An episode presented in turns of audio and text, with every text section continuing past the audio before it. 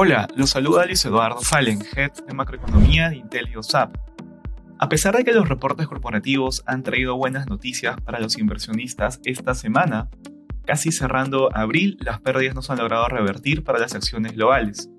La atención se mantiene en la velocidad con que se retirarán los estímulos monetarios en Estados Unidos, la prolongación de los confinamientos en China y los efectos humanitarios y económicos de la guerra en Ucrania habiendo reportado un 53% de las empresas del S&P 500, las utilidades han tenido un crecimiento promedio nulo, luego de haber crecido casi 32% en el último trimestre del 2021.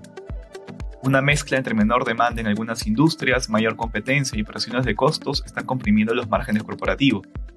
La sorpresa ha sido escasa, aunque el 81% de las empresas supera las expectativas de utilidades. Entre las empresas que reportaron esta semana destacan Alphabet, matriz de Google, Apple, Amazon, Microsoft y Meta.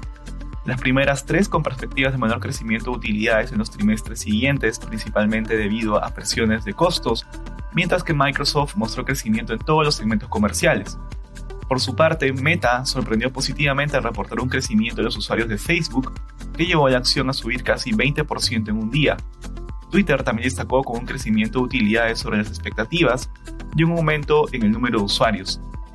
Esta semana las acciones estadounidenses transan al alza impulsadas por el anuncio de Elon Musk de comprar Twitter, buenos resultados de Meta y el retroceso de las tasas de interés. No obstante, la volatilidad se mantiene elevada. En Europa las acciones caen, al igual que en Japón, donde el Banco Central no ha logrado contener la depreciación de la moneda. Por su parte, en emergentes también retroceden tanto en la semana como en el mes.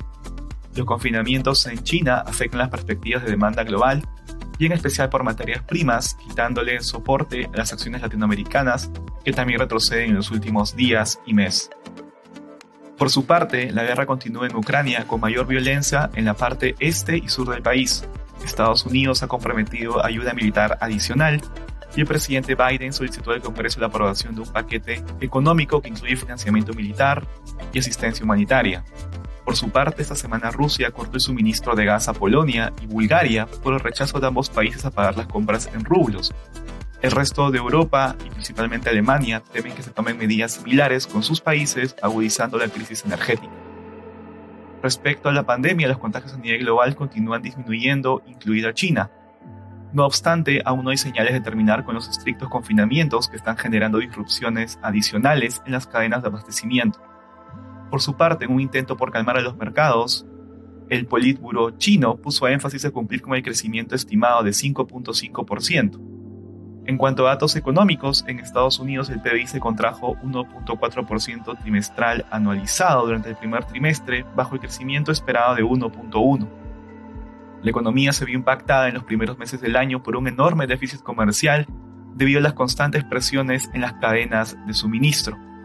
Finalmente, en Europa el PIB de la zona euro creció 5% interanual el primer trimestre en línea con las expectativas, mientras que en Alemania el PIB creció 4% interanual por encima de las expectativas de 3.7%. Gracias por escucharnos. Si tuviera alguna consulta, no dude en contactarnos.